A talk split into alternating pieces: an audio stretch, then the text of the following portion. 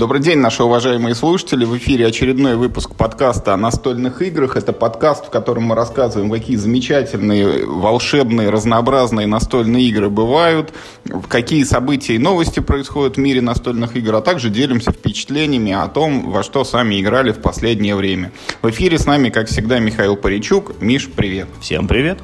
Сегодня у нас необычный такой выпуск. Мы эпизодов, наверное, 10 или 15 назад поднимали тему, что надо нам уже придумать какое-то название, а то как-то 150 выпусков записали, а все еще просто подкаст о настольных играх. И вот мы собирали мнения, нам давали там какие-то варианты, рекомендации. В общем, мы определились с выбором, и теперь наш подкаст будет называться «Давай, ходи!» Что бы это ни значило. Вот Миша при этом с таким лицом, что он как, как будто уже сходил. В общем, сегодняшний выпуск наш будет полностью посвящен впечатлениям от свежесыгранных игр. У нас накопилась уже небольшая такая техническая задолженность. Мы играем в новинки, как так получается, быстрее, чем успеваем о них рассказывать. В частности, сегодня мы поговорим об игре Панам, впечатления от которой мы уже заявляли в предыдущем эпизоде, но не успели их туда уместить. Мы поговорим об игре мы поговорим э, о том, как э, у Миши получилось знакомство с Keyforge, мы обсудим игру «Котики», а также поделимся впечатлениями от «Тартуги 2199», про которую там пару спойлеров уже в предыдущем эпизоде тоже выдали. В общем, ну и вот предлагаю, Миш, начать с игры Панам, тем более мы с тобой вместе в нее играли, каждому есть что сказать, но для наших слушателей, наверное, надо сперва озвучить э, о том, о чем, в принципе, эта игра. Панам это такая настолочка, которая рассказывает историю становления авиакомпании Panam, то бишь Pan American, э, основанную в 1920-х годах. И вот действие игры разворачивается там до 1960 какого-то, пока вот основатель не ушел на пенсию. Игра э, вот она про Панам, но игроки Панаму отношения имеют опосредованное. Каждый участник, а их может быть от двух до четырех человек, это такой э, руководитель как бы небольшой региональной авиакомпании, которая развивает свою деятельность, прокладывает какие-то новые авиамаршруты для их обслуживания, но не для того, чтобы вот непосредственно заниматься перевозками и зарабатывать на этом деньги, а для того, чтобы потом эти маршруты продать вот этой самой глобальной корпорации по. И, собственно, на этом и заработать на продаже маршрутов. Игра, ну вот когда я к ней подходил первый раз, я думал, что это будет такой типа Ticket to Ride, только про самолетики. Вот у нас тоже есть такая карта э, всего всего мира, на, на ней уже намечены там некие маршруты из города в город, и потом мы их занимаем своими самолетиками, и там неким образом потом на этом зарабатываем. Оказалось все совсем ну, совсем не так, как в Ticket to Ride, только отдаленная идея похожа. На самом деле механики другие, сложность повыше. Ну и думать надо, честно говоря, мне кажется, сильно побольше. Потому что э, по нам это все-таки больше такой уклон в евро в ней есть, чем в этом же самом Ticket to Ride. Тут есть вот эти вот такие евро-примочки, как мы с Мишей любим говорить, ну, типа некоторые условности, которые нужно просто принять, это местные правила, там, как построить маршрут, там, они несколько специфические. Это э, о том, что мы играем все-таки на победные очки, а не, а на некий ощутимый результат. Но э, в пользу игры можно сказать о том, что это не просто евро, а евро все-таки такое про экономику. Тут не надо строить вот эти э, уже набившую нам оскомину производственные цепочки, когда у тебя там 3, 5, 7, 10, 15 ресурсов, они превращаются там один в другой, другой в третий, потом комбинируются в четвертый, и потом, наконец-то, переделываются в победные очки. Нет, ресурс тут по большому счету один, ну, хорошо, не один, тут кроме денег у тебя есть еще там действия, тут как бы выставлением рабочих, у тебя этих рабочих ограниченное количество, есть там карточки маршрутов вот эти, но по сути ты оперируешь деньгами. Ты все действия совершаешь за деньги, и за эти же самые деньги ты покупаешь акции авиакомпании Панам, которые суть победные очки.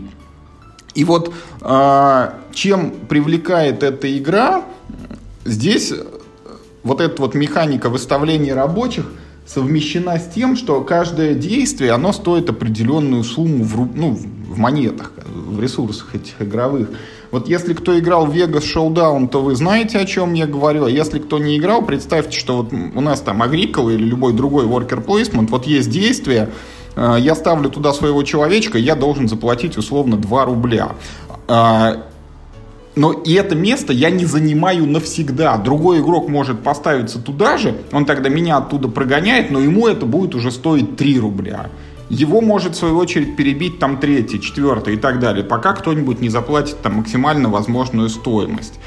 И вот эти вот действия с ценником, они тоже в моих глазах играют как бы в плюс, потому что они очень хорошо продуцируют взаимодействие и конкуренцию между игроками. Там буквально каждым своим ходом ты можешь кого-то откуда-то выпнуть. Соответственно, когда ходят другие люди, они прогоняют тебя с каких-то действий, и ты все время вовлечен, даже если не твой ход, ты там э, немножко так переживаешь и смотришь на поле, а кто сейчас куда поставится, и э, что там произойдет. Ну и надо еще сказать, что в игре есть некий элемент случайности, там есть карточки событий, и чисто теоретически можно там выиграть только если те все зайдут хорошие события, но в целом вот у меня такие впечатления остались весьма хорошие. Пока за плечами три партии, я готов играть еще, тем более, что это объясняет все довольно-таки просто а, играется довольно понятно, текста в игре почти нет, там карточки событий, только, ну, я их там перевел, их, я не знаю, там штук 40, наверное, и, и то там разных, максимум 20, там они повторяются. Э, ну и плюс играется час, максимум полтора. Вот мы втроем, вчетвером пробовали, прям нормально заходит.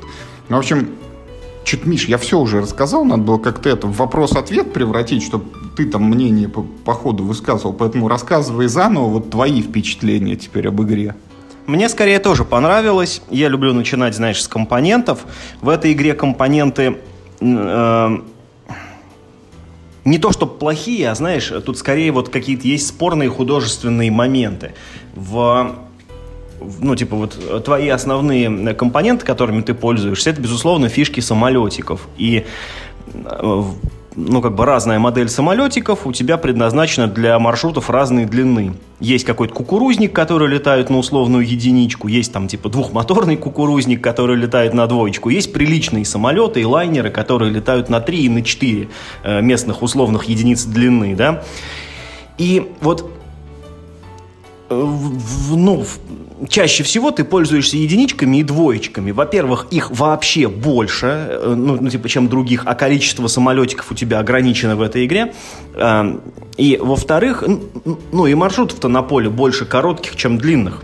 Да, плюс еще тройки и четверки там открываются с какого-то там с третьего или с четвертого хода, только они недоступны вначале. Да, кстати, да, то есть там люди не додумались еще строить хорошие самолеты, вот летают на кукурузниках вначале. И, значит, вот эти вот ну, самолетики, на них, оказывается, есть специальные такие пометочки, одна, две, три, четыре полоски, по которым их легко можно различать.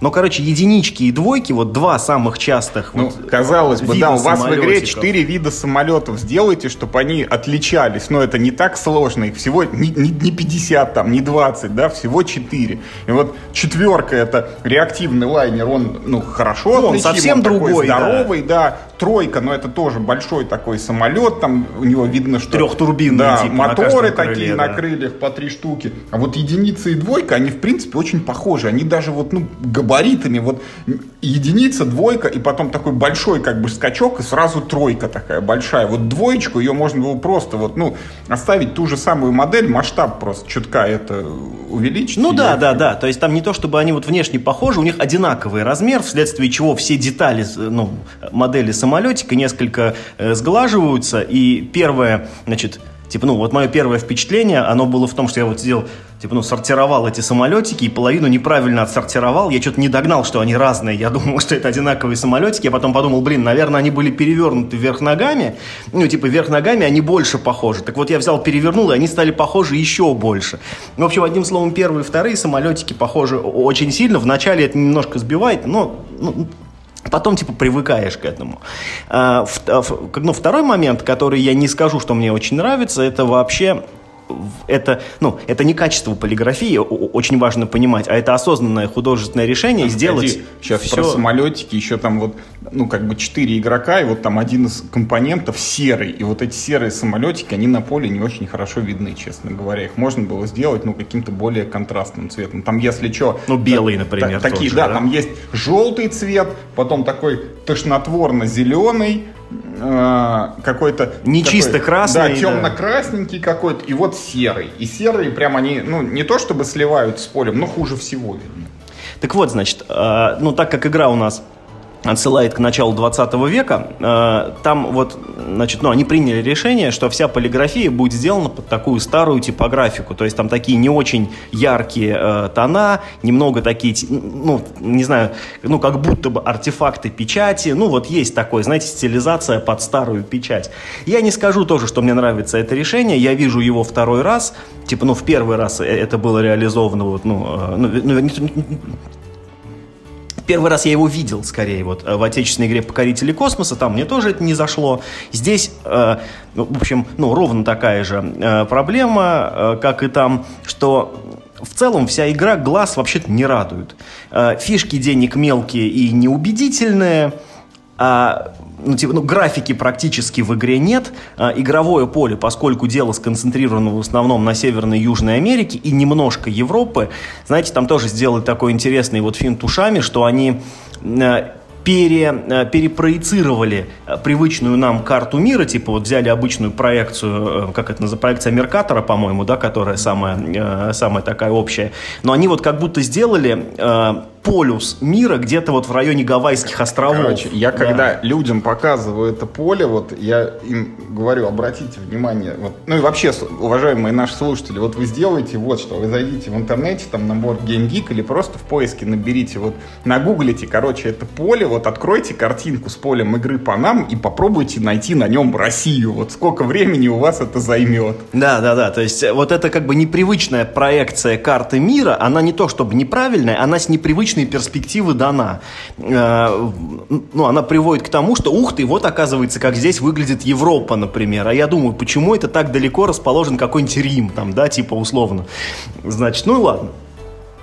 А, а, одним словом, игра внешне выглядит, ну, ок, но это вообще не пиршество для глаз. И вот эти вот э, карточки, э, карточки маршрутов, они стилизованы под плакаты, да, с достопримечательностями городов. Тоже нарисовано все очень схематично, что приводит к тому, что картинки можно было, в принципе, не рисовать, а какой-то, ну, знаете, такой, такой полуабстрактной мазней разных цветов просто ограничиться.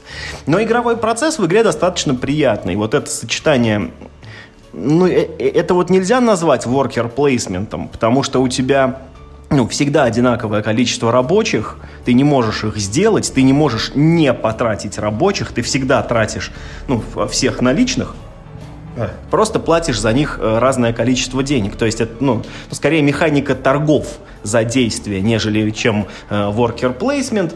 Она, в общем, довольно-таки бодро оживляет процесс, который без нее был бы довольно-таки примитивным. То есть если вот, вот это как бы ну, убрать из игры и просто все действия выполнять, ну, типа, в порядке очередности. Вот сейчас мой ход, я делаю, типа, любое действие. Потом там, ну, типа, э, ну, твой ход, ты делаешь любое действие, как было бы worker placement, да, то есть, ну, типа, занял, все, нельзя. Вот. Э, эта механика все сильно оживляет. И как будто бы вот именно эта механика как будто бы является источником ощущения, что все, ну, ну, как будто в заправду, знаешь, что вот, э, ну, типа, все подробности бизнес-процессов все убраны, но ты ощущаешь, что вот что-то такое под этим есть, что ты, ну, вот не можешь просто так, не знаю, построить самолет, например, ты должен, ну, я не знаю, может быть, как-то конкурировать за патент на самолет или еще что-то. Ну, то есть вот за этим чувствуется какая-то, ну, такая, знаешь, это э, быто, бытовуха. Что, ну, типа, не только тебе хочется развивать эти да, авиаперелеты. Да, да, да, и что есть вот эта самая конкуренция конкуренция, да, пресловутая на рынке, из-за которой, ну, ну, собственно, рыночная цена, она, ну, в общем, такая несколько плавающее понятие. Типа, ну, типа, в один ход это стоит столько-то, в другой ход это стоит столько, потому что спрос упал. Прошу прощения. А, ну и как-то в целом игровой процесс достаточно приятный. Вот Юра сказал, что здесь цель игры, она абстрактная. Я с этим не очень согласен, потому что, как ни крути, мы покупаем акции компаний. Это понятная условность. Э, в общем, ну, Мартин Уоллес любит, да, вот э, те игры, где ты должен покупать акции, и в конечном счете по акциям определяется победитель. И вообще вся игра по нам Э, ну, то есть, если бы я не знал, кто ее сделал, то мое первое предположение было бы, что это игра Мартина Уоллеса. В ней вот есть что-то такое, э, что вот, ну, вот, э, что Мартин умеет в свои игры вставлять, когда максимально, максимально выкидывается математика, но при этом сохраняется ощущение сложности всех этих процессов. Это довольно прикольно.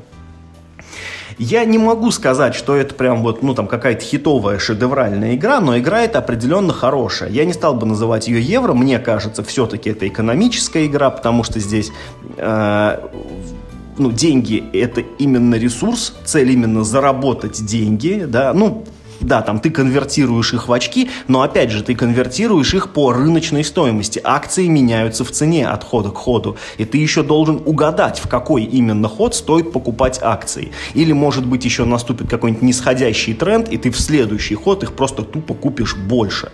То есть ты можешь у себя лишние деньги хранить всю игру, они тебе карман не жгут. Они, ну, то есть там нет такой евроусловности, что вот ты за раунд должен все ресурсы потратить, иначе они там, не знаю, ну, сгорят по какой-то причине. Нет, нет, тут у тебя деньги – это деньги. Сколько заработал, столько у тебя и есть. А, другое дело, что ну, наверное, не очень привычен сценарий, в котором ты развиваешь свой бизнес, но к концу игры тебе не бизнес нужен, а максимальное количество денег, которые ты но... с этого бизнеса заработал. И это приводит к тому, что вот мы как бы всю игру вот э, э, строим маршруты, логистику какую-то думаем, чтобы вот, ну, типа, все было максимально эффективно, да, закупаем эти самолеты. А заканчиваешь ты игру, значит, у тебя на карте нет фишек, да, у тебя нет денег, у тебя полный ангар самолетов и целая пачка акций. А ты как бы сидишь такой, а я типа ничего и не делаю вроде как, зато у меня акции. А много. это как раз тематично и в правилах объясняется, что цель твоя, ты как бы к концу игры это... выходишь на пенсию, у тебя должны быть эти акции, чтобы ты ничего не делал, а денежки тебе Да, это тематично, я не спорю. Я говорю, что это непривычный сценарий. Ты знаешь, я могу вот тоже вспомнить э, у, значит, у Стива Джексона была очень неплохая игра, кстати, тоже на торги и на аукцион, только в данном случае, только на закрытый, называлась она э, Revolution, революция. И в этой игре вот э, вы подкупали разных там влиятельных э, ну, людей в городе, но не для того, чтобы устроить революцию, а для того, чтобы когда революция случилась, да, вы оказались на верхушке правящей пирамиды.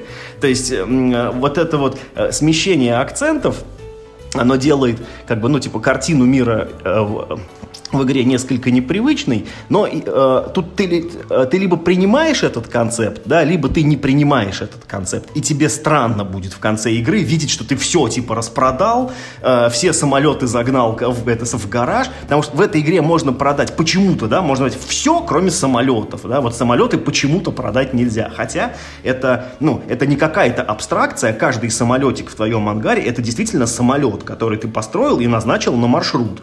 Это действительно транспорт. И почему бы не было бы какой-то возможности продавать сам транспорт за деньги, я, например, не очень понимаю. Вот. А... Это, кстати, нелогично, потому что когда Панам покупает у тебя маршрут, она почему-то покупает его без самолета, хотя у тебя типа все уже организовано там. Ну, кстати, да. Ну, то есть они туда типа ставят вот э, своего пилота какого-то. Не знаю. Ну вот да, так сделано. Ну и потом, да, то есть то, что игра называется Панам, хотя никто в игре не играет за Пан Америка, а мы играем за конкурирующие концессии. И это, знаешь, эм, ну я не могу, мне, мне трудно привести пример, но это как если бы не знаю, там... В колонизаторах вы типа не остров Катан, а там а, а соседний остров, с которого, типа, не знаю, там, древесину покупаете, знаешь, вот, типа, по курсу 3 к 1, да-да-да. А игра называется при этом Катан, и вам рассказывают, что где-то за морем есть остров Катан, откуда это все к вам приплывает, да. Вот. Но в целом, опять, да, неплохая игра, э, не пафосные компоненты, что приятно, то есть не пытаются вам продать какую-то там гору ненужного пластика. Нет, все очень уместно, все очень лаконично. Эм, по качеству, как бы, опять же, компонентов претензий у меня ноль. Спорное художественное решение, которое я, кстати, ну, типа, ну, вполне допускаю, что другим людям то есть, ну, может понравиться. Это сугубо мои какие-то вот эти вкусовые предпочтения. Я в целом, в общем, э, по нам рекомендую. И я не исключаю, что это одна из тех игр, которые, ну, в будущем, возможно, могут быть в России изданы, потому что, ну, это несложная, мне как мне кажется, в изготовлении игра. Там только поле большое игровое у нас как до сих пор не очень Поле, любят. кстати, уникальное. Оно, ну, как бы из шести секций, вот как to Ride раскладывается, только оно не, не нарезанное ни разу. То есть у него нет разрезов, оно цельное и складывается вот так вот, ну, типа, в шесть раз. Ну, то есть как хочешь, типа, да, складывать. Не, не, типа, не, там как как раз да? сложно, надо вот найти, оно А. только в одну сторону. Ну да, вот. Ну, одним словом, я, в принципе, рад, что я в, эт- ну, как, ну, с этой игрой, я рад, что познакомился. Наверное, если бы я в нее не играл никогда в жизни, ну, наверное, ничего такого я бы страшного, типа, ну, в жизни не потерял. Это не был какой-то там э, крышесносящий игровой опыт, но в целом это приятная игра. да. С Панамом мы вот все, что хотели, рассказали. Могу еще раз так подтвердить, что да, игра хорошая. И вот любителям евро и любителям экономического евро, наверное, надо на нее обратить внимание. Остальные, ну вот как Миша сказал, не поиграете, земля на небо не упадет там и обратно. А, ну а дальше, Миш, вот расскажи все-таки, как у тебя с Кейфорджем сложились отношения. Знаю, что колоды ты раздобыл, знаю, что их вскрыл и поиграл, но вот впечатления. Вот я, кстати, сейчас вспомнил, что я не зарегистрировал результаты своего матча этими колодами. Не считается. Да, да, да. Ну, на, э, на самом деле все очень просто. Я один раз, э, в общем, э, когда А- Олег у меня был в гостях, мы, в общем, там что-то что-то посидели, посидели. На другой день был не на работу, время было типа час ночи. Я говорю, что, может, быстренько в Keyforge сгоняем? Ну, типа, что, да, ну, типа, да, партейку. А ее же, ну, все же говорят, что она быстро, в общем-то, играется. Ну, он такой, типа, ну и давай. Мы сели. Я, в общем, примерно правила знал, но на всякий случай распечатал, если там что посмотреть. Э, И мы сели играть. Выяснилось, что это, ну, за 20 минут первую партию ты не сыграешь. У нас первая партия заняла что-то часа полтора. В эти полтора часа, ну, вот мы, естественно, сыграли до конца полную партию. э, Мы писали, значит. Да, и нужно принести благодарность Да, за да, эти да. полтора часа еще Паше Медведеву, Я как раз хотел про это сказать. Да, мы- техническую поддержку оказывал. Да, да, к счастью, в это время Паша Медведев еще не спал. Ну, как бы у нас плюс один час к его времени, да, и поэтому у него было чуть пораньше. Мы писали ему в чатик, типа, Паша, не спи, как, что вот это такое, а что вот это такое. Потому что в, в- как, ну, в кратких правилах, с которыми я ознакомился, не все игровые термины присутствуют. Некоторые термины присутствуют э, только в полных, а, ну, сами понимаете, там гораздо тяжелее искать. В целом, понравилось мне или нет? Вообще, да, мне понравилось. Э, Это была, ну, неплохая партия, и я думаю, что второй раз, если, ну, если бы я играл, я, ну, типа, теми же самыми колодами, да, ну, как бы, сказать, с- этой оговоркой, наверное, мы уложились бы в эти пресловутые, ну, может, не в 20 минут, а, там, а может быть, в 40 минут, но, но, тем не менее, партия была бы быстрая. Э, То есть мы больше как бы э, тупили и неэффективно действовали, да. Вот ты чувствуешь, когда играешь в первый раз, ты чувствуешь, что колода может все делать быстрее, чем ты как бы э, соображаешь в этом, э, в этом вопросе. Эм, Но, конечно, конечно, это не та игра, которую можно иметь в коллекции, не имея постоянного партнера для игры. Вот это я понял. Это не игра, которую можно раскинуть просто, ну, типа, при случае, да, ну, там, не знаю, тебе кто-то зашел, и ты, типа, раз э, ему эту игру показал. Это вообще не так. Э, Человек, с которым ты играешь, должен шарить, должен это дело, ну, как бы любить, наверное, да, и должен разбираться, потому что Или должен приходить тебе в гости с Пашей Медведевым. нет, это, кстати, не спасает. Если у вас есть некий третейский судья, или если ты сам шаришь, а второй, например, человек не шарит, все равно у вас ничего хорошего из этого не получится. Нет, вы должны именно оба это дело любить. Э, И поэтому я считаю, что, действи- что Keyforge действительно очень хорошая игра, но в системные требования обязательно нужно записывать ну, людей, которые тоже хотят. Если вы один такой энтузиаст, да, и у вас нет какого-то очевидного партнера, который тоже прям горит желанием познакомиться и дальше прогрессировать, я не рекомендую в нее врываться. Я еще хочу попробовать э, э, ну, через онлайн играть. Пока не знаю еще, что из этого у меня получится, но э, если в онлайн-сообществе я найду больший отклик, то тогда, ну, видимо, Keyforge в моей жизни как бы, ну, продолжится. А если я онлайн, ну, как бы, ну, площадки для игры онлайн не найду или, ну, как-то там не срастется у меня по каким-либо причинам, то, скорее всего, и игра из моей жизни, в общем, тоже довольно скоро уйдет, и новые колоды я покупать всяко перестану. Э, в общем, ну, пару прикольных вещей конкретно про тот сет, который я играл. Это то, что выгодно отличает Keyforge и делает его, как мне кажется, очень веселой игрой. Вот э, тот сет, в который я играл, называется «Массовые мутации». Это четвертый сет, а в России он э, второй выпущенный и, насколько я понимаю, последний на текущий момент официально изданный сет. Так вот, э, массовая мутация, он называется не просто так. Одна из центральных фишек этого сета в том, что у тебя э, самая стандартная какая-нибудь карта, ну, слушай, давай я буду, ну вот на примере, не знаю, Magic the Gathering играть, да? Вот ты покупаешь, например, колоду Magic the Gathering, ну, например, зеленую колоду, да, и там у тебя есть этот, этот всем опостылевший этот луноварский эльф, там этот один-один. И вот, и вот, ну, предположим, что у тебя в колоде три луноварских эльфа.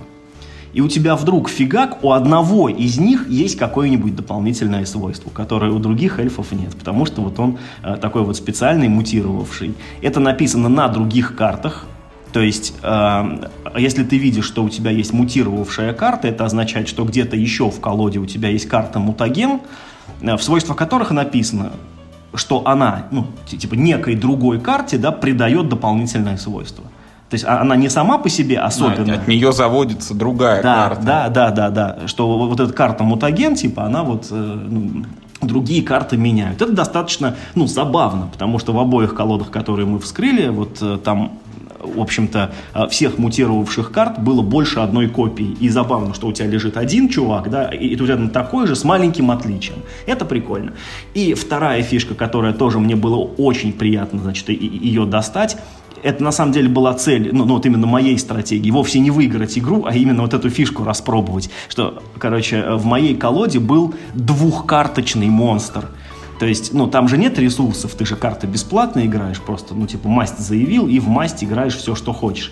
И вот, в общем, есть э, монстры очень огромные, очень жирные чудовища, такие годзиллы, короче, которые, ну, из двух разрезанных карт состоит, и ты так, типа, обе вместе выкладываешь, у тебя на столе получается одна мега-карта такая. Ну, то есть, и, и дальше он действует как одно существо, просто из двух карт состоящее. Ну, то есть, таким образом его тяжелее собрать, потому что надо как-то его вот, ну, типа, а, а, а, одновременно в руке, это верхнюю и нижнюю половину карты иметь. Но зато э, это очень круто, когда ты такой ха-ха-ха, и, короче, кладешь его на стул. Это было достаточно забавно. Жалко, что есть э, такое свойство, типа, уничтожьте существо, которому на размер наплевать, существо, оно есть существо. Но, как бы, типа, но несколько ходов я наводил страх своей этой Годзиллы, у которой там ну, сила что-то около 20, там, ну, то есть, ну, какая-то страшная абсолютно карта. Это было тоже прикольно. В остальном все достаточно э, бодро. Ты э, по ходу партии, даже по ходу первой партии, начинаешь соображать, что к чему. В общем, ну, вспоминаешь какие-то определенные правила, что, ага, тут же можно еще вот, типа, ходить на действие сбор, типа, просто янтарь фармить, а не обязательно бить противника. Ну, вот какие-то такие вещи, там, типа, то да сё. Ты радуешься каким-то микрокомбинациям, которые открываешь. Поэтому типа, ну, процесс на самом деле веселый и интересный, но нужен обязательно второй заинтересованный человек, потому что, ну, вот, скажем, после этой партии Олег сказал, типа, ну, типа, да, прикольно, но это не мое, поэтому тут, как бы, я понимания не нашел, э, тебе я тоже вряд ли буду показывать, там, ты точно скажешь, что это не твое, э, ну, вот, и поэтому надежда только на онлайн остается. Ну, могу тебе пожелать только успехов в поиске онлайн спарринг партнеров и в каком-нибудь следующем еще эпизоде расскажешь, э, как это было. Ну а мы переходим тогда к следующей игре. И это Тартуга 2199, колдостроительная игра с полем от Михаила Лойка. Миш, заранее, наверное, нужно э, сказать тебе спасибо за то, что ты сделал эту игру и попросить извинений за все то, что мы сейчас про нее скажем потому что мой отзыв, к сожалению, он э, не будет положительным. Ну, ты, ты как-то, ну, конкретизируй, ты так сказал, Миш, как будто ты ко мне обращаешься. Это не я игру сделал, если что. Нет, Михаил Лойко. Вот, э, ну, что такое Тартуга в двух словах? Это кладострой с полем. Это игра о том, как космические пираты бороздят, значит, космические просторы на космических сюрприз кораблях – иногда воюют друг с другом, иногда убивают каких-то космических монстров, захватывают секторы э, космические, строят там космические орудия и покупают карты. Космические. Обычные. А, Заправлены в планшеты и космические, Космические карты, да. И, кстати, планшеты... Не, планшетов там нету, кажется, личных. Может, есть что-то, я плохо уже помню.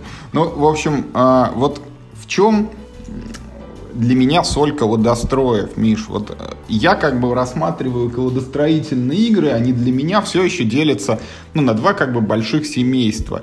Это Доминион, где все очень строго, очень сурово и строится на э, ну, вот том, что самое ценное для меня в настольной игре, на значимых решениях. Когда ты вот имеешь перед собой заранее сформированный как бы набор карт, и из них какие-то надергиваешь себе, чтобы у тебя потом получались комбинации, срабатывали.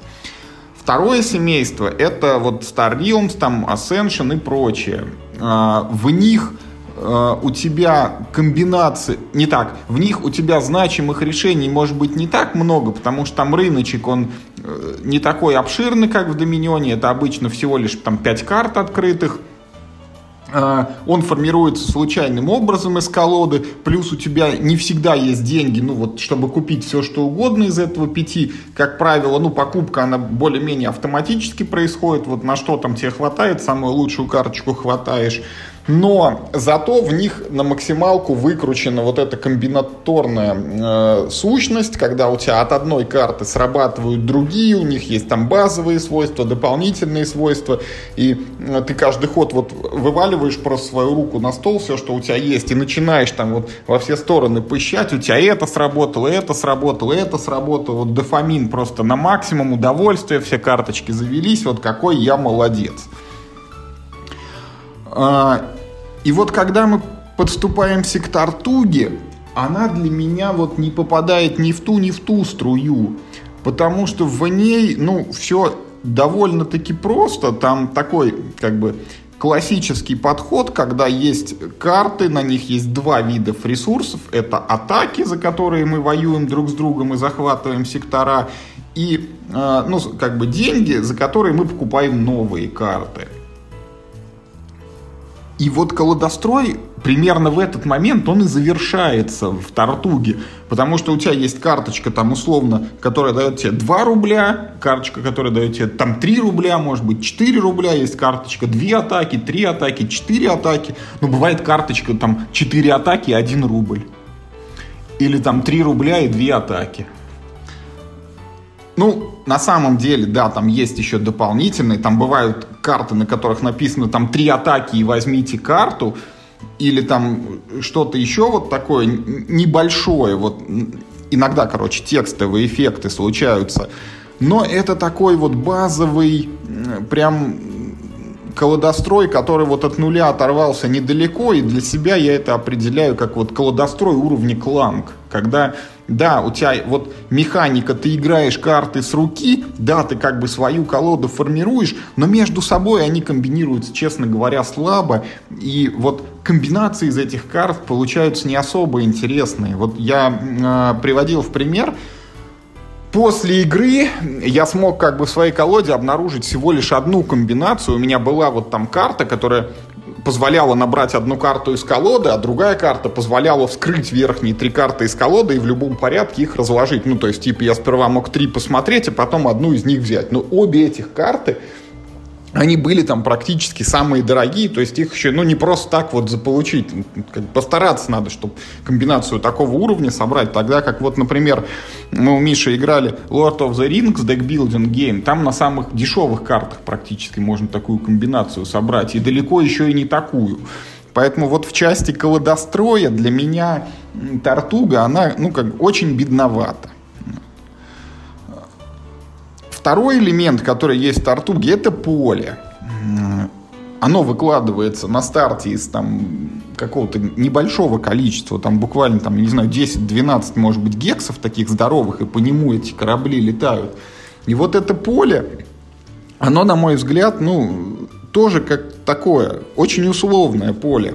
Вот зачем оно нужно? Во-первых, как бы в углах этого поля размещаются рыночки, где ты можешь покупать новые карты. Но вот как я только что говорил, так как карты друг от друга, ну, не сильно так вот отличаются там. Ну, то есть в одном углу ты можешь купить вот там, где добрать одну карту, а в другом углу там есть карта типа скини, получи победное очко. Ну, то есть формально ты вроде как они разные, но не сильно. Второй элемент заключается в том, что поле, оно, ну, оно маленькое на самом деле, и ты почти всегда можешь за один ход долететь куда угодно. Потому что перемещаешься ты как бы за атаки, атаку у тебя почти всегда хватает. Ну и вот мы, по крайней мере, когда играли, ни у кого не было вот ситуации, что типа, блин, я вот не могу долететь, мне прям не хватает вот чуть-чуть. Всегда можно было там куда-то долететь и что-то там сделать. Ну и вот, вот это все как бы в комбинации, когда бедные э, свойства карт, бедные комбинации, вот это вот не особо-таки нужное поле.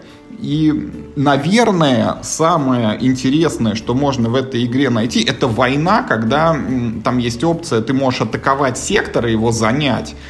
Э, и потом ты можешь атаковать чужой сектор и его перезанять, то есть отжимать друг у друга территории, плюс прямая атака на соперника. Когда ты на него напал, там ты выложил атаки из руки, он выложил атаки из руки, у кого больше победил, и как бы нападения поощряются, потому что если э, игрок отбился от тебя, то он получает одно победное очко. А если ты его победил, ты получаешь одно победное очко как бы из банка игры, и одно еще у него отбираешь. То есть можно как ну, суммарно на 2 ты продвигаешься, а для победы там надо их 15.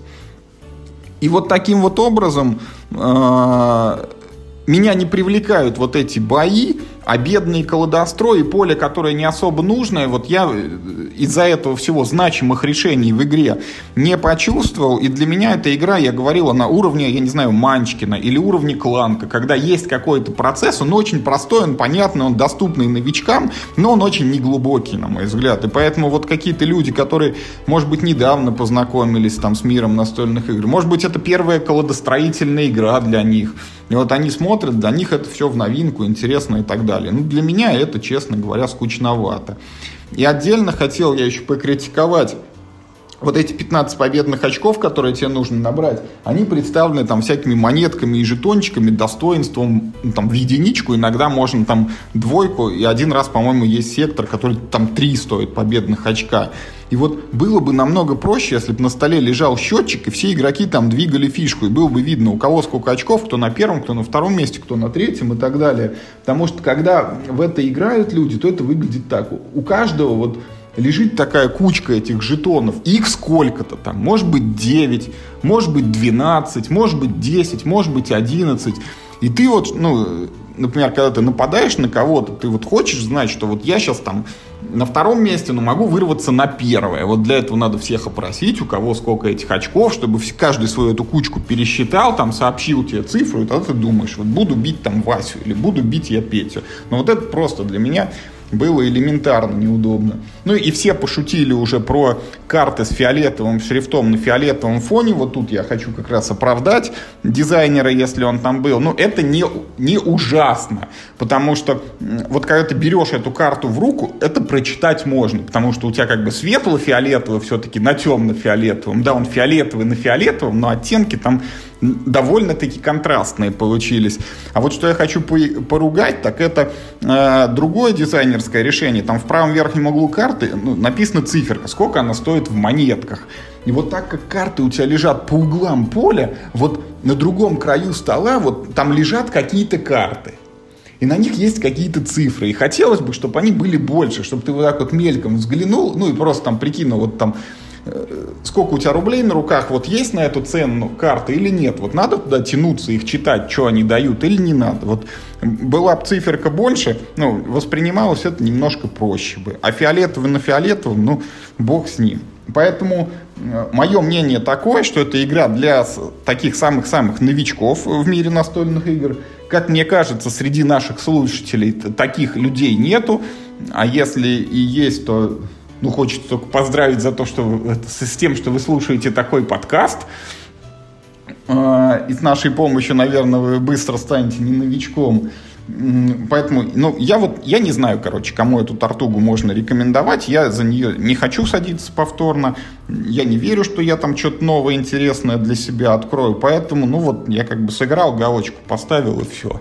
Ну, я, к большому сожалению, или, не знаю, может быть, даже к счастью, э, ну, не играл сам, но вот как раз, когда мы с Олегом играли в Keyforge, он мне рассказывал, у него, в общем, сходное ощущение, ему тоже не понравилось. В общем, практически ничего ему не понравилось в этой игре, и отдельно он еще упоминал качество компонентов, которые ему почему-то тоже не зашли, и сказал, что, ну, типа, за такую цену эти компоненты не выглядят, типа, прикольно что какие-то есть какие-то там фишки каких-то пушек, что ли, или, или, или что-то. Ну, там вот представь вот такие, э, как бы игровое поле, оно из здоровых, прям огромные гексы, они, они больше, чем там в «Сумерке Империи», больше, чем в «Эклипсе», существенно больше, больше, чем там в «Мемуарах». Вот. И по периметру этого гекса, они еще и двухслойные, там есть такие ячеечки, как бы это. И там вот, э, ну, типа текущая атака его там. И по периметру двигается Еврокуб.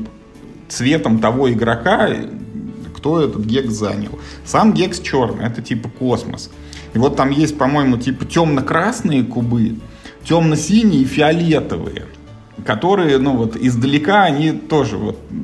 вот так себе, да? Тут, да, сильно хуже, чем фиолетовый на фиолетовом. Вот темно-синий на черном издалека выглядит хуже. А в замену этим обычным как бы еврокубам там я не знаю, это там бонус кикстартерный или, может быть, эксклюзив, там такие напечатанные пластиковые, как бы вот космические пушки, что ли, ну вот оно такое типа, как Еврокуб, из него пушка торчит. Ну, не совсем Еврокуб, там на треугольник больше похоже, но эти пушки, они тоже из какого-то они выглядят как-то, ну вот, если бы не сказали, что это пушка, я бы, может, сразу и не понял.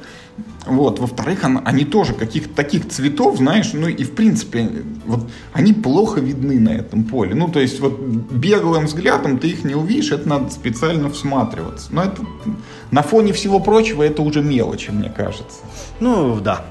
Ты, а ты знаешь, вот я сейчас подумал, что, наверное, неправильно относиться к, ну вот конкретно к Тартуге и к Кланку так, как мы относимся к другим колодостроям. Потому что, как ни крути Кланк, ну, он все-таки про другое. Это игра про то, что надо быстро забежать, схватить и убежать. Да? То есть это игра э, на принятие рисков.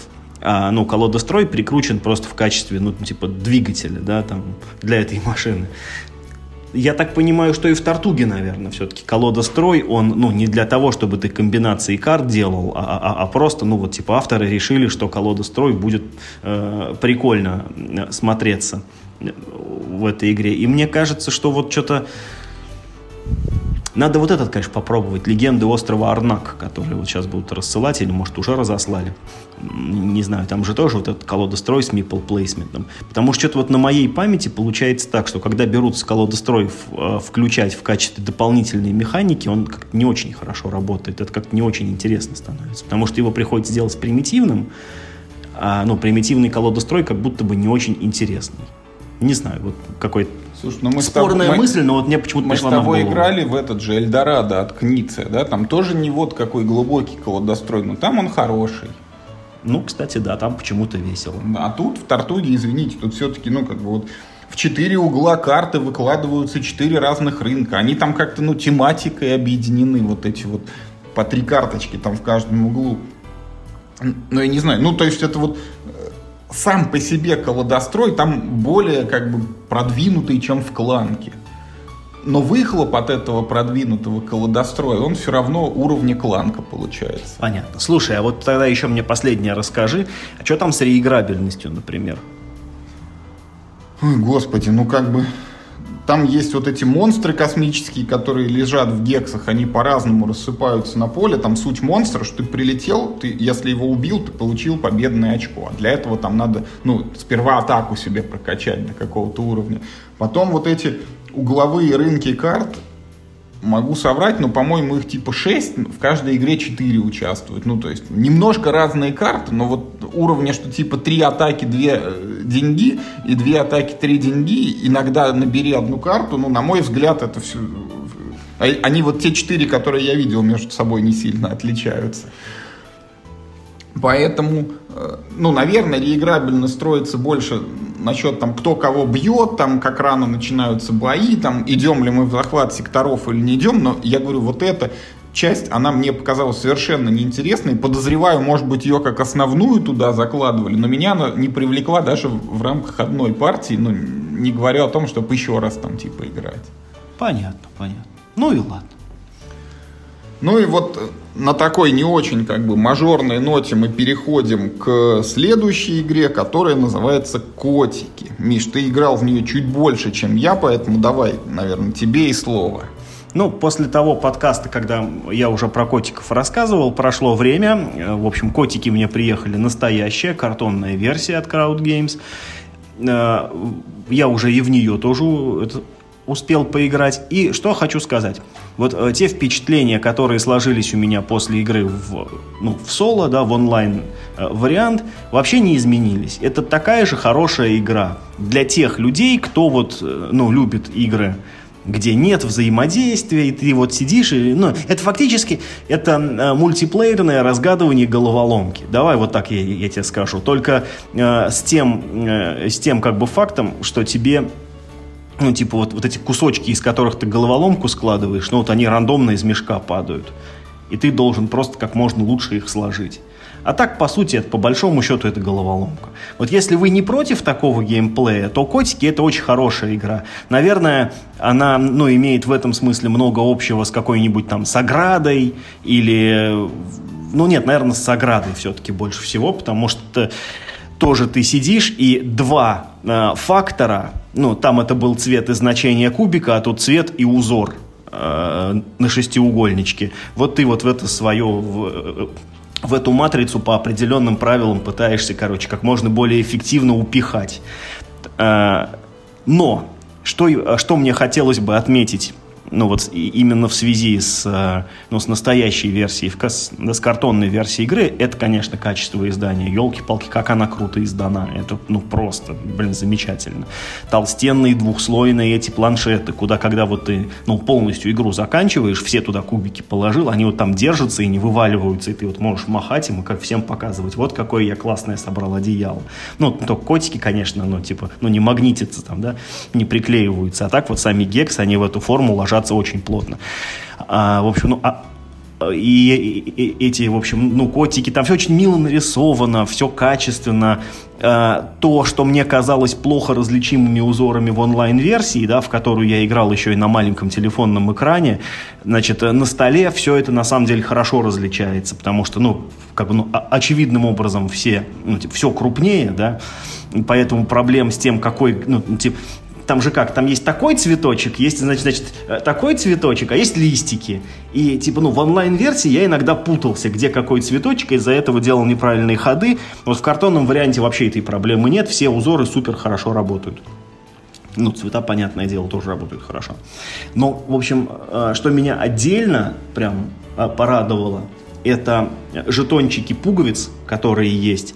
И там очень сделано крутое решение, когда вот, ну, типа, весь жетончик, он матовый, а вот сама пуговичка, она частично а, сделана э, глянцем. И, и поэтому пуговички отливают вот, вот этот вот, ну, как бы сам узор, он, ну, глянцевый. Это, это, э, это трудно описать, пока вот не увидишь сам эти жетончики. Но они очень классные. Я рад, что я купил картонную э, версию игры себе. Это такой хороший а, аутир... Ну, это, э, это такое хорошее упражнение, чтобы поаутировать. Я думаю, что в нее, в общем, ну, вполне можно играть соло. Ну, типа, я же играл. И, в общем-то, это будет примерно то же самое, потому что я уже играл и не соло, и ну, честно сказать, каких-то каких кардинальных отличий между партией соло и партией вне соло я, ну, в общем, не, не ощутил. Ну, столь только разницей, что когда ты играешь с кем-то, ну, то для тебя ну, типа, загадка, а, какой кусочек а, противник с рынка украдет. А если ты играешь один, то ты сам это решение принимаешь, какой, ну, типа, какой жетончик сбросить. Поэтому я котики хвалю, а, я котики, в общем, ну, полюбил эту игру. Отдельно отмечу, что там очень большой, ну, как бы так, очень большой запас ну вот именно э, сложности игры, да, и, и ты можешь начать по очень простому играть варианту, когда его освоишь, немножко сам себе усложнить задачу, потом еще сложнее, еще сложнее, еще сложнее, и в итоге начать выполнять эти задания, которые, ну, по крайней мере, при взгляде на них, ну, кажутся непростыми, уж точно. Э, и, в общем-то, сказать про котиков больше нечего. Хороший, э, хороший мультиплеерный пасьянс с очень качественным с очень качественными компонентами. И стилистически там мне придраться абсолютно не к чему. То есть, если, например, Саграда была очень красивой игрой, за исключением карт инструментов, которые были нарисованы просто, я не знаю кем, как, как допустили вообще такую парфозную графику в такую прекрасную игру. А, а, они реально... Вот, то есть, э, лежит э, три карты на столе, которые портят все абсолютно впечатление от внешнего визуального богатства игры. Как это можно было сделать, я, я не знаю, я не могу это понять. Вот. То в котиках все абсолютно безупречно, э, стилистически все, выде, э, все выдержано, все радостное, э, классное из толстого картона, и, ну, короче, огонь компонент. И мешочек, кстати, лежит, а не как, в общем, в некоторых Сами других знаете играх. где. Да.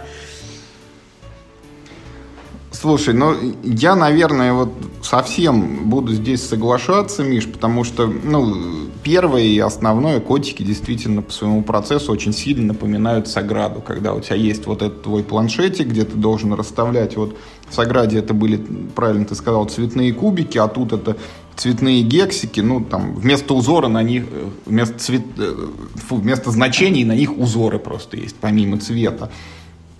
Вот, и действительно, вот эта вот гибко настраиваемая сложность, а, вот а, Миша меня усадил за средний уровень, и там ты начинаешь играть, значит, у тебя, во-первых, планшет выдается, он не пустой, а у него по периметру уже как бы сразу эти гексики есть, то есть ты можешь уже танцевать от периметра, потому что тебе надо собирать какие-то комбинации там из цветов или узоров, ну и у тебя как бы вот старт уже дан. Потом у тебя есть на планшете такие точки, вокруг которых ты должен тоже собрать эти комбинации. И ты уже смотришь, ага, тут мне, значит, такие, тут я могу из угла потянуть, там, если я соберу три одинаковых, ко мне приедет эта пуговица, а есть еще и сами котики, под которые тоже там надо собрать некую фигуру или не фигуру, и тогда к тебе придет еще и котик, и вот у тебя вот все вот это в голове там начинает крутиться, мозги начинают скрипеть, что как тебе вложить вот этот жетон, чтобы максимально вот все эти комбинации у тебя прокачались.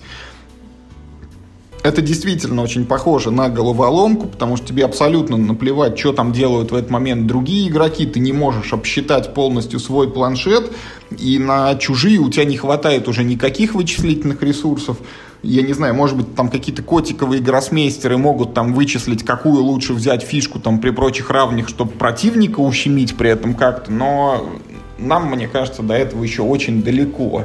Э, забавный момент, темп у игры такой, что не чувствуется даунтайма. На самом деле все думают над своим ходом, ну, довольно-таки продолжительное время, учитывая, из чего этот ход состоит. Да, ты просто берешь одну, э, одну фитюльку, такой пунь, все, ход твой ход закончен, типа Е2, Е4. Вот. Но поскольку все всегда заняты просчитыванием... Но размышления своих... не прерываются. Да, да, да. То есть э, пока ты думаешь над своим ходом, противник думает над своим, и в итоге даунтайма в игре как будто бы нет. Потому что всегда, когда ты хочешь сделать ход, ну, типа вот ты типа, ну, завершил анализ э, ситуации, в принципе, ты всегда можешь его уже делать, потому что все по кругу уже сходили, да. И, э, ну, вот, вот этого бутылочного горлышка, да, там вокруг которого все вот ждут, ну когда ты уже там типа сходишь. Вот э, такого в игре, как, как ни странно, получается, что нет. Это тоже плюс. А еще надо отметить, что там э, в конце правил там есть такой разворот, где изображены фотографии реальных котиков, похожих вот на э, те жетоны котов, что положены в коробку. Это очень классная такая штука. Вообще Crowd Games молодцы, что организовали. Вот там им люди присылали фотографии своих котов, и те, значит, отбирали вот максимально похожих на графику, используемую в игре. Это тоже, ну вот, я не знаю, далеко не в каждой игре встречается, и это очень здорово. Не могу не отметить. Ну и вот, Миш, на самом деле мы с тобой исчерпали полностью сегодняшнюю программу. Мы прям вот четко по времени отстрелялись, и поэтому вот ну, фактически можно прощаться с нашими слушателями. Но я по сложившейся традиции хочу выдать пару рекомендаций. Во-первых, я не так давно прочитал, как это сказать, научно-популярную, что ли, книгу «Фантомы мозга». Я не смогу воспроизвести фамилию автора, потому что он индус по происхождению, и там очень много слогов. Но если вы наберете в поиске, то вы эту книжку найдете. Она такая одна. Вот в ней рассказывается о том, а, какие бывают нарушения в мозговой деятельности у людей, во что это вырывается на практике. И построена книга довольно-таки интересно по образу и подобию серии вот «Доктора Хауса», где в начале главы тебе рассказывают там о пациенте с каким-то необычайным феноменом, а потом э, вот это все разъясняется с точки зрения, какие у него там когнитивные или некогнитивные функции нарушены и какие участки мозга за эти функции отвечают и как они могут там переформатироваться в тех или иных условиях. А еще я э, но это такая не массовая рекомендация. Вот любителям зомби-ужастиков и тем, кто не испытывает отвращения к трэшевым фильмам, я рекомендую обратить внимание на такую картину. Она называется One Cut of the Dead. По-русски это зомби одним кадром. В общем, это полтора часа не пойми чего, но будет очень смешно. И если вы вот, ну, не гнушаетесь, когда в кадре показывают зомби, и не боитесь низкобюджетных фильмов, вот вы его посмотрите, только ничего не читайте перед тем, вот вы его там найдите где-нибудь, это скачайте или на онлайн-платформе, вот с незамутненным умом просто посмотрите. И если вначале вам будет хотеться его выключить, вот вы не выключайте. А на этом, Миш, вот все, мне больше порекомендовать слушателям нечего. А, с вами был подкаст, который называется «Давай ходи». Теперь у нас есть название. Который теперь называется «Давай ходи». Ну что, играйте только в хорошие игры. Наступили майские длинные выходные. И в общем-то, сам Господь Бог велел во что-нибудь такое тяжеловесное поиграть. Я тоже надеюсь на этих майских освоить парочку тяжелых вещей, так сказать. Вот. И до новых встреч. И главное, не болейте.